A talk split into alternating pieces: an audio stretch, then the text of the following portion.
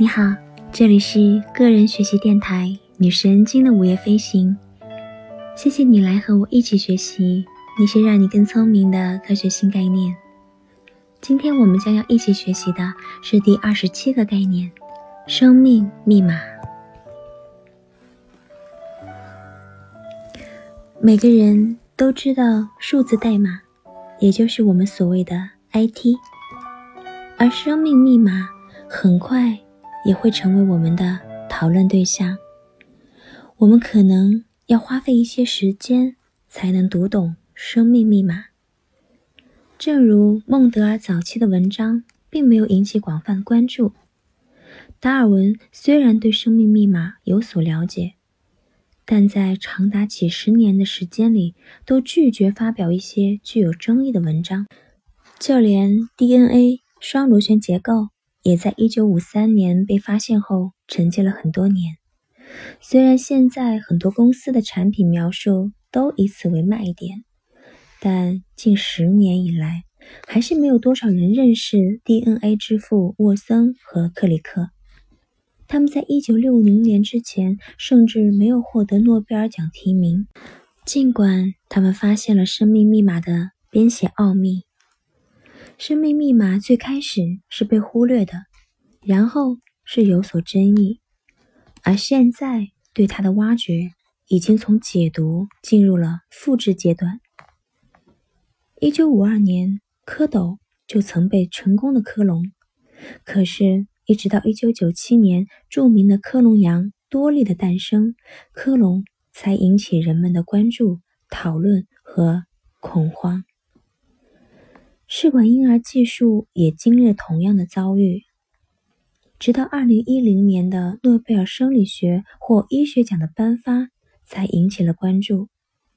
而那个时候，第一例试管婴儿路易斯·布朗已经三十二岁了。动物克隆现象已经司空见惯，所以大家不再讨论我们该怎么认识克隆的问题，而是变为纠结。我们该不该使用它们？我们在解读和复制生命密码的时候，发现了很多的东西，但我们并不太了解它们。我们已经进入了第三个阶段：编写并改写生命密码。这也是最为重要和最有意义的。迄今为止，很少有人意识到生命密码其实关乎工业。经济、政治和文化。如果我们开始改写现存生命的密码，就会有一些神奇的事情发生。细菌可以被编程用来解决数独的谜题，而病毒可以用来搭建电路。我们在进行克隆的同时，克雷格·文特尔、汉密尔顿·史密斯等人。还有埃克森公司都在极力改变世界的能源市场，用反转录病毒转录出基因，基于突变制造器官以及合成细胞，都是最近取得的重大进展。我们会看到生命密码将改变越来越多的行业，如能源、纺织、化学、IT、疫苗、医学。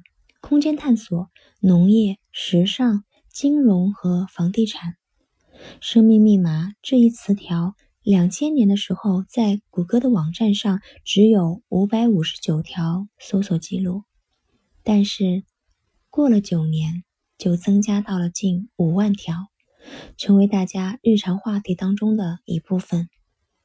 在过去的几十年里，数字科技的发展情况也是如此。比如惠普、IBM、微软、亚马逊、谷歌和 Facebook，全球五百强中的很多公司，在未来十年内都将会需要对生命密码了解和应用。当然，这还只是一个开始。通过改写生命密码改变人类，才是真正的变革。我们已经从与环境相互塑造的类人动物，变成了能直接涉及人类自身以及涉及其他物种进化过程的人类进化者。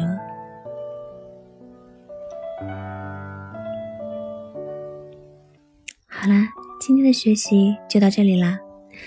希望你每一天都有好心情，也希望你每一天都有新收获。我们下次再见了。